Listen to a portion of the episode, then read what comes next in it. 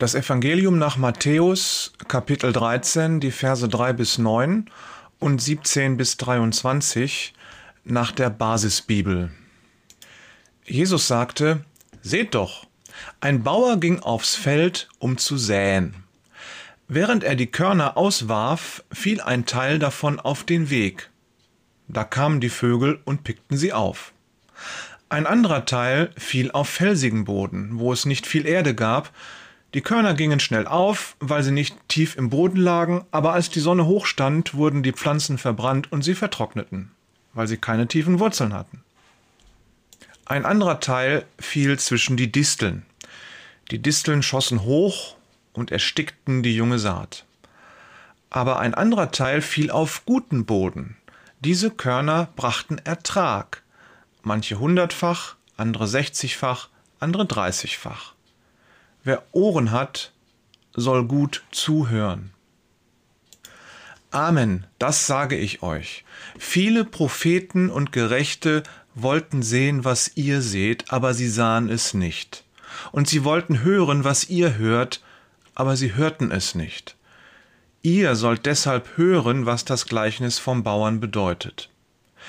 Es gibt Menschen, die hören das Wort vom Reich Gottes, aber verstehen es nicht. Da kommt das Böse und nimmt weg, was in ihre Herzen gesät wurde. Für sie steht der Teil der Körner, der beim Säen auf den Weg fällt. Ein anderer Teil fällt auf felsigen Boden. Er steht für die Menschen, die das Wort hören und es sofort mit Freude annehmen. Aber es schlägt keine Wurzeln in ihnen, weil sie ihre Meinung schnell wieder ändern. Wenn ihnen das Wort Schwierigkeiten und Verfolgung bringt, lassen sie sich sofort wieder davon abbringen. Noch ein anderer Teil fällt zwischen die Disteln. Es steht für die Menschen, die das Wort zunächst hören, aber dann kommen die Alltagssorgen und der Reiz des Geldes. Sie ersticken das Wort und es bringt keinen Ertrag. Aber ein Teil wird auch auf guten Boden gesät. Es steht für die Menschen, die das Wort hören und verstehen, bei ihnen bringt es viel Ertrag. Manche Pflanzen bringen 100, andere 60, andere 30 Körner.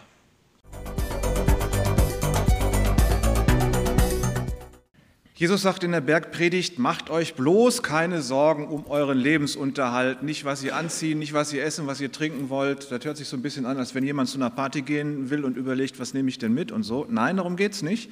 Wir sollen uns nicht kümmern und uns Gedanken darüber machen, wie wir unseren Lebensunterhalt irgendwie über die Runden kriegen. Nun hatte Jesus ja gut reden. Ne? Er hatte keinen Computer, der abstürzen kann und dann die ganze Arbeit behindert.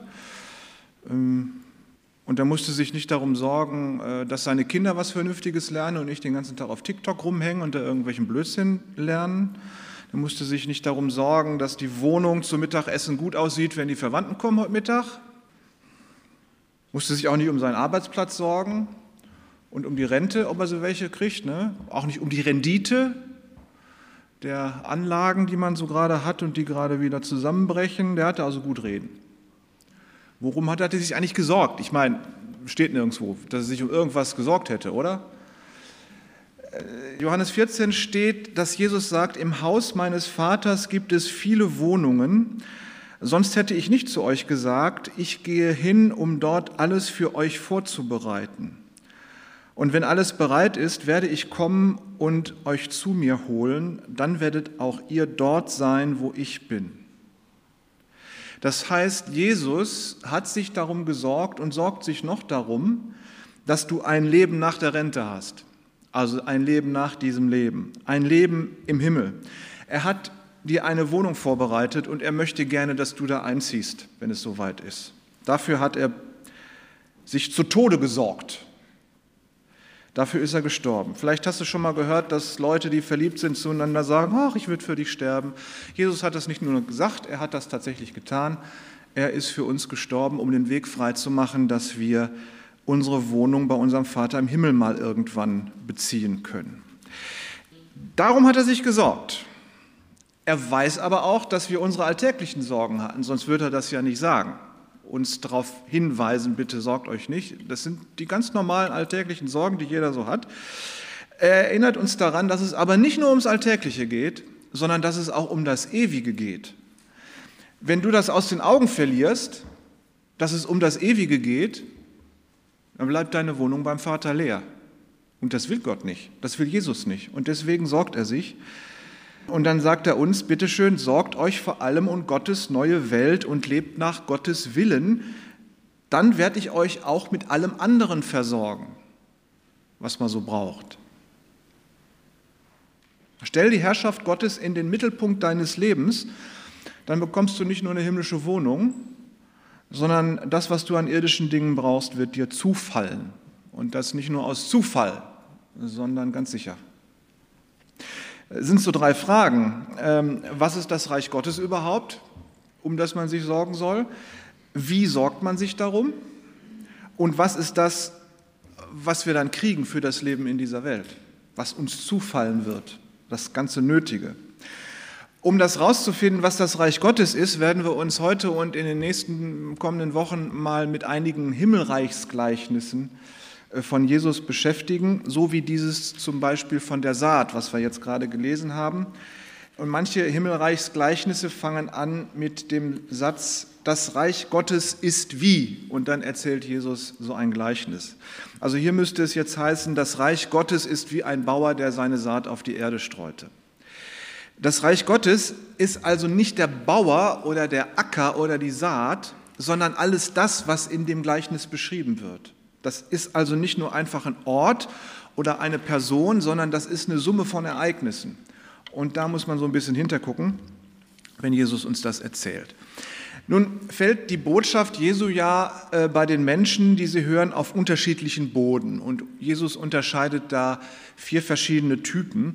Und interessanterweise scheint das, kann der Mensch ja scheinbar gar nichts dazu, ob er das Wort Jesu nun aufnimmt, ob das bei ihm Wurzeln schlägt oder nicht.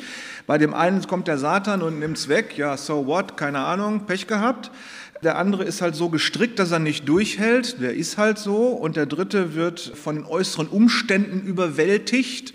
Das ist traurig, aber wahr. Ja, und der vierte hat Glück. Bei dem ist die Erde ausreichend tief und fruchtbar und da kann das dann aufgehen und Frucht bringen. Kann ich ja nichts für, ist halt so. Nur nimmt dir keiner die Verantwortung ab für das, was du sagst, denkst und tust. Gott hat dich nicht als hilfloses Opfer in diese Welt gesetzt, sondern er spricht dich an, gibt dir seine Nachricht und erwartet, dass du darauf antwortest und darauf reagierst.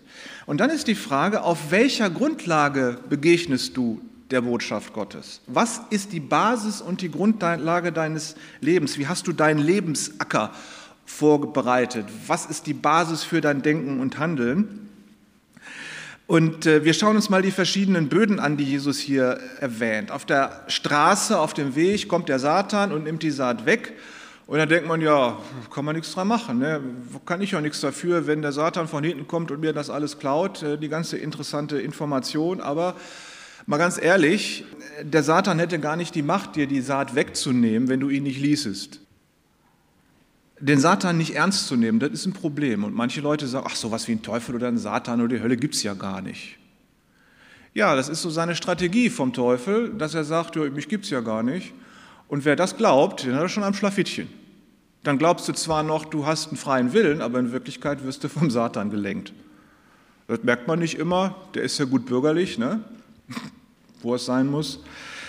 Also, wenn ein Mensch die Botschaft Gottes hört, dann denkt er vielleicht, ja, was soll ich damit? Ich bin ein guter Mensch, ich habe keine Probleme, den Teufel gibt es nicht, ich bin überhaupt nicht bedroht. Ja, und dann hat der Satan ihn schon gewonnen, ohne dass er es gemerkt hat.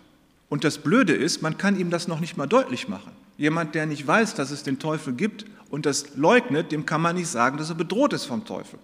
Das ist wie mit, einem mit einer Verschwörungstheorie. Jemand, der diesen Lügen glaubt, dem kann man nicht die Wahrheit erklären. Das geht einfach nicht.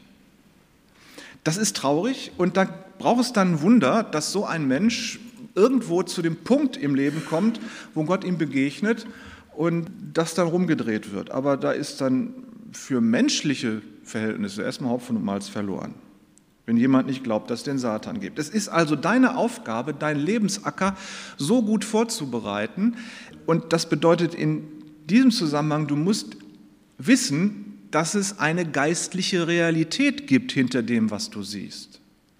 Also wenn du hier aus dem Fenster guckst, dann kannst du ahnen, dahinter ist eine Stadt. Und wenn du aus deinem Leben rausguckst, mal mit deinem geistlichen Auge hinter die Realität, die du siehst, guckst, dann kannst du ahnen, da ist eine Welt Gottes. Und wenn du die Bibel liest, betest und Gott vertraust, dann wirst du darin Dinge entdecken und wirst sehen, dass Gott in der Welt und in deinem Leben handelt, da wunderst du dich. Diese Tiefgründigkeit, da gucken wir gleich nochmal hin. Es liegt also schon zum großen Stück in der Verantwortung eines jeden Menschen, seinen Lebensboden so zuzubereiten, dass das Wort Gottes bei ihm ankommen und Frucht bringen kann. Jetzt sagt Jesus ja, vergleicht diejenigen, die vom Satan bestohlen werden, mit denen, äh, wo die Lebensgrundlage der Weg ist. Und da wollen wir doch nicht ernsthaft noch behaupten, dass der Weg das Ziel ist, oder? Also der Weg ist das Weg und das Ziel ist das Ziel. Ich weiß, dass das anders gemeint ist in dieser Philosophie, aber bei uns ist Jesus Christus das Ziel und die Wohnung, die er für uns vorbereitet hat, das ist das Ziel und Jesus Christus ist der Weg. Dann sind da die Menschen, die sind so wie Felsen. Das sind Leute, die könnten singen, heute hier, morgen da, bin schon da, bin schon fort, irgendwie so. Ne? Hannes Wahler. so Leute, die Angst haben, irgendwas zu verpassen. Ja, die äh, haben eine Lebensphilosophie und die haben eine Religion und wenn sie eine andere Lebensphilosophie, eine andere Religion sehen, dann finden sie das auch ganz toll und wechseln dann einfach mal das Pferd. Müssen ja mal alles mal versucht haben, aber so Leute kommen nirgendwo an sind immer irgendwie getrieben, wird nicht fertig, ist immer auf dem Sprung, so jemand. Sucht vielleicht auch den Weg des geringsten Widerstands, aber wenn es dann mal kritisch wird, weil man Gegenwind kriegt, dann äh, wechselt man die Seiten und behauptet das Gegenteil.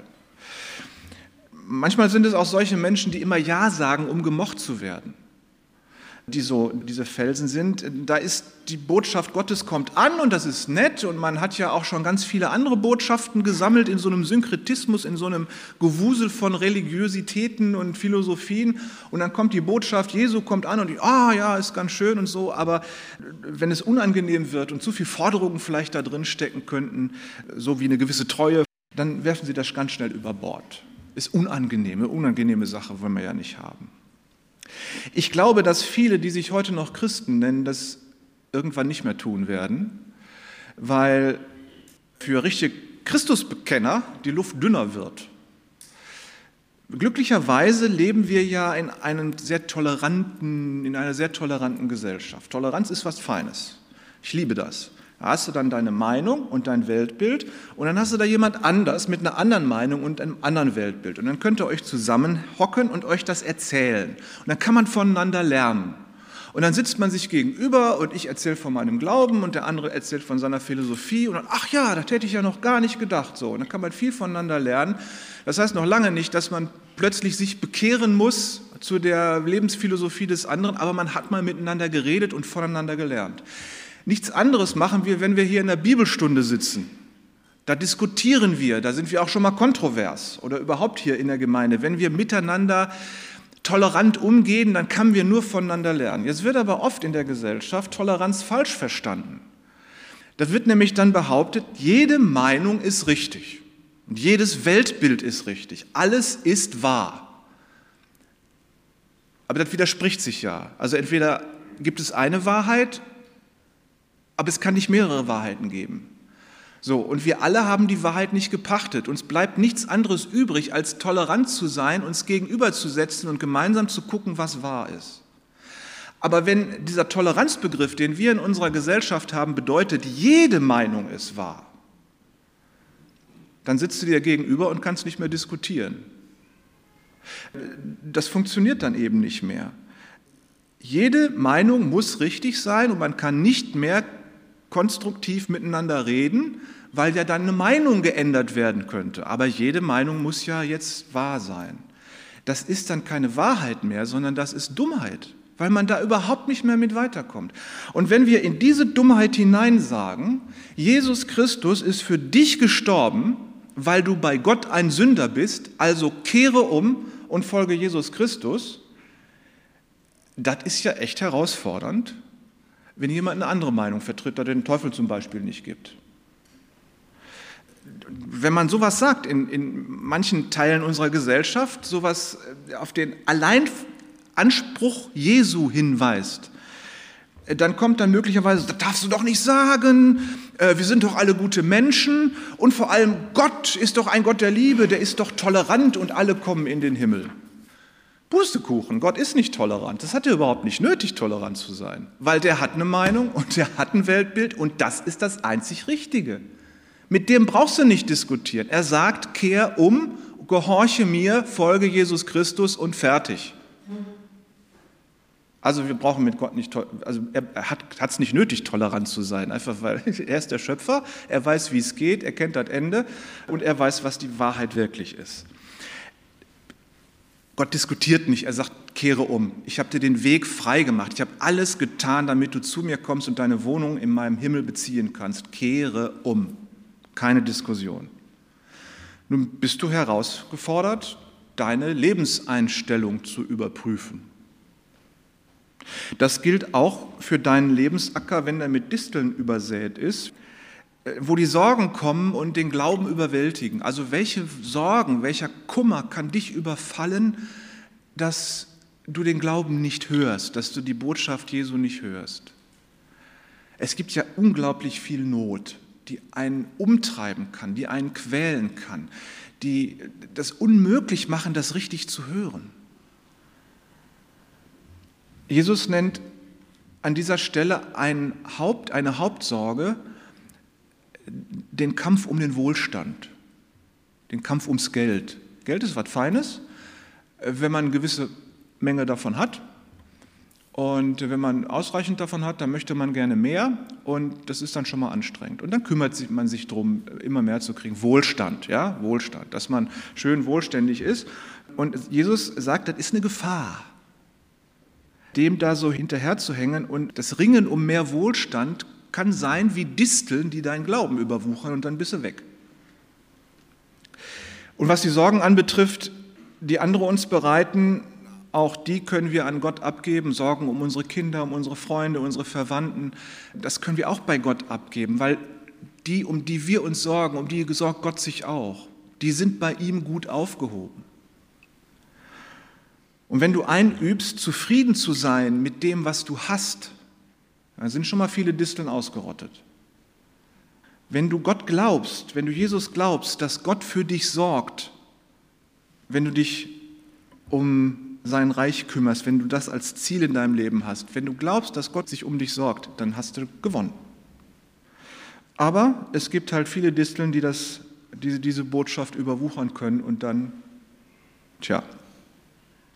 Zuletzt nennt Jesus die Menschen, bei denen die Botschaft wurzeln kann. Da ist der Boden tief genug. Sie sind tiefgründig. Da kann der Samen Wurzeln schlagen und das Bewässern, Düngen und Gedeihen, das macht Gott, da brauchen wir uns nicht drum kümmern. Es geht darum, dass wir unseren Boden vorbereiten, dass er tiefgründig genug ist. Es kommt darauf an, dass dein Lebensacker tiefgründig ist. Das bedeutet nicht, dass du, wer weiß, wie intelligent sein musst und weltweise und erfahren. Es geht darum, da wieder diese äh, Geschichte, guck mal hinter das, was in deiner Realität so abgeht. Nimm mal dein geistliches Auge, mach es auf und erkenne, dass hinter dem, was so alltäglich äh, dich beschäftigt, Gottes Reich steckt. Dass er in deiner Gegenwart, in dieser Welt handelt und eingreift. Wenn du dein geistliches Auge auf, deine geistlichen Augen aufmachst, dann wirst du das erleben können. Das bedeutet, tiefgründig zu sein, nicht oberflächlich. Lies mal die Bibel, bete, öffne dich für das, was Gott dir sagt und dann wirst du entdecken, wow, das ist ja mehr als das, was ich in den Nachrichten höre. Lass dich nicht von den Sorgen überwinden, gib die bei Gott ab. Lass dich nicht vom Kampf um dein Wohlleben überwinden, gib das bei Gott ab. Und dann sorgt er dafür, dass sein Wort bei dir Wurzeln schlagen kann, weil da genug Tiefe ist. Und dann ist ja da die Frucht, die Menschen bringen. Das ist ja nicht so, dass das Wort Frucht bringt, sondern der Mensch, in den das Wort fällt, bringt Frucht. Und was ist das? Der Apostel Paulus schreibt in Galater 5, die Frucht des Heiligen Geistes, Liebe, Freude und Frieden, Geduld, Freundlichkeit und Güte, Treue, Bescheidenheit und Selbstbeherrschung. Das ist ja mal erstaunlich. Da stehen jetzt gar nicht irgendwie so spirituelle Dinge wie äh, Heiligkeit, Engel sehen und sowas drin. Da steht auch nichts von Wohlstand. Die Frucht des Geistes sind positive Charaktereigenschaften. Und wozu sind diese positiven Charaktereigenschaften da? Naja, die sollen dein Leben würzen. Und die sollen es uns möglich machen, angenehm und schön und gut und freundlich miteinander zusammenzuleben und Gemeinschaft zu haben. So wird Zusammenleben schön mit diesen Charaktereigenschaften. Lest das mal nach, Galater 5, Vers 22. Und dann könnt ihr überall mal ein Häkchen dran machen, ob denn diese Charaktereigenschaft bei euch ausgeprägt ist oder nicht. Oder mal so auf einer Skala von 1 bis 10 daneben schreiben, welche Charaktereigenschaft bei euch am ehesten ausgeprägt ist. Und wenn da alle auf 10 sind, dann äh, bist du im Himmel und hast deine Wohnung bei Jesus bezogen. Ja, und wer ist denn nun dieser Bauer, dieser Sämann, äh, der da das Wort austeilt? Ja, ich denke schon, das ist die Gemeinde, das sind wir. Ich bin überzeugt, wir sind sehr wohl dafür verantwortlich, unseren Glauben auszustreuen, mit anderen darüber zu reden, wenn sich die Gelegenheit ergibt. Wenn sich die Gelegenheit ergibt, das ist ja auch manchmal, dass man sich Gelegenheiten sucht und dann wird es peinlich, ne? so wie jemand, der da auf einer Kiste auf dem, auf dem Wert steht und dann irgendwelche blöden Sprüche rauslässt und dann ständig den Namen Jesu führt und, und in, im Mund führt und dann die Leute gucken schon weg, weil sie von dem nicht gesehen wurden. Das ist, das ist nicht die Gelegenheit. Aber wenn ihr in eurer Freundschaft, in eurer Bekanntschaft, bei der Arbeit, in der Schule, in der Uni, das um ethische Themen auch geht, dann sprecht doch mal über das, was Jesus euch zu diesen ethischen Themen gesagt. Das ist durchaus ja auch Zeugnis geben, für andere beten. Wir hatten am Dienstag in der Bibelstunde die Diskussion, ob man denn oder äh, ob es denn angemessen ist, wenn man im Restaurant ist, laut zu beten. Ja, natürlich ist das angemessen, laut zu beten. Wir dürfen doch unseren Glauben leben und das ist auch eine Art Zeugnis für unseren Glauben, wenn wir sowas tun, im Restaurant laut zu beten und Gott zu loben. Das können wir überall und jederzeit. Wir sind dafür verantwortlich, dass wir über unseren Glauben reden, dass das Wort ausgestreut wird. Auf welchen Boden das bei den Menschen fällt, das ist nicht unsere Verantwortung, das ist die Verantwortung dieses Menschen.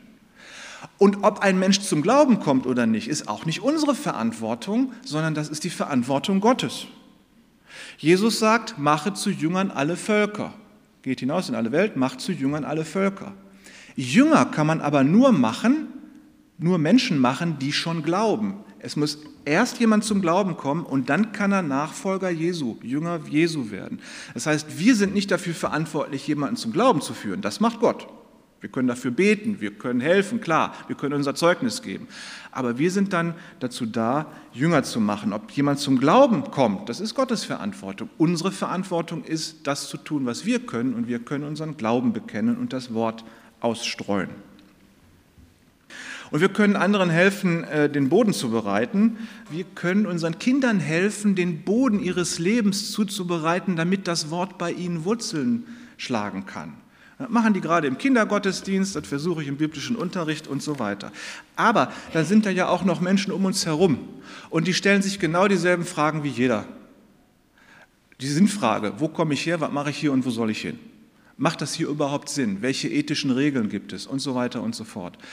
Und da können wir den Menschen, wenn sich die Gelegenheit gibt, wenn es unsere Freunde sind, Verwandten, schon auch helfen, ihren Boden zu bereiten, dass er tiefgründig wird, dass das Wort da wurzeln kann.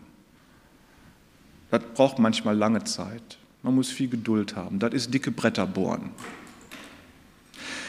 Ja, und was uns am Ende zufällt, da sagt Jesus ja, sorgt euch zuerst um das Reich Gottes, dann wird euch alles zufallen, was ihr in dieser Welt braucht. Was brauchen wir?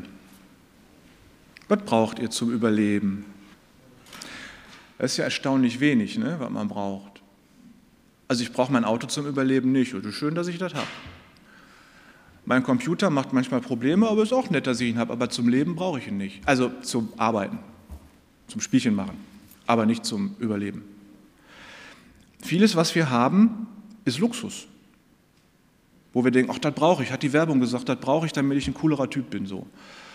Das brauche ich noch, damit äh, das Leben einfacher wird und schöner und so. Es, stimmt ja meistens dann aber nicht, weil Luxus ja durchaus auch eine Last sein kann, die man ständig hinter sich herzieht. Ne? So ein Auto muss ja auch gewartet werden und wenn in meinem schönen Auto eine Beule drin ist, dann ärgere ich mich darüber. Wenn ich eine alte Karre hätte, wäre mir das egal. So. Also Luxus beschwert auch. Besser ist, ihn loszulassen. Was wir aber auf jeden Fall brauchen, wir sind soziale Wesen, die ohne Gemeinschaft verkümmern. Erinnert ihr euch an Corona, die Lockdowns? Was mir weh, weh, weh, weh, weh, weh getan hat, war, dass manche in den Krankenhäusern und Seniorenheimen gestorben sind, ohne dass jemand bei ihnen war. Das hat mir weh getan. Das ist eine große Not. Das ist, ich hätte beinahe gesagt, zum Kotzen. Ihr merkt aber an der Stelle, wie nötig das ist, dass wir Gemeinschaft haben, dass wir nicht alleine sind. Das ist das Allerwichtigste, was wir zum Überleben brauchen. Und die Geschichte der Christenheit hat gezeigt, dass Menschen überlebt haben, die noch nicht mal das Existenzminimum hatten, aber dann in die Gemeinschaft der Gemeinde kamen und überlebt haben. Und das ist der Grund, warum die Christenheit weltweit sich ausbreitet, immer noch, weil da keiner alleine gelassen wird. Das ist ein Alleinstellungsmerkmal des Christentums, dass keiner alleine gelassen wird und uns Gemeinschaft versprochen wird. Gemeinschaft derer, die sich um das Reich Gottes drehen und kümmern, die Jesus Christus im Zentrum haben. Und hier sind wir. Das ist das, was wir auf jeden Fall brauchen. Und alles andere kommt dann noch mit dazu, dass wir uns gegenseitig unterstützen, auch was ganz alltägliche Dinge anbetrifft. Da fällt uns also alles zu, was wir brauchen, die Gemeinschaft und das Nötige zum Überleben und eine Wohnung in der Herrlichkeit Gottes, wenn wir uns um das Reich Gottes kümmern und danach streben. Amen.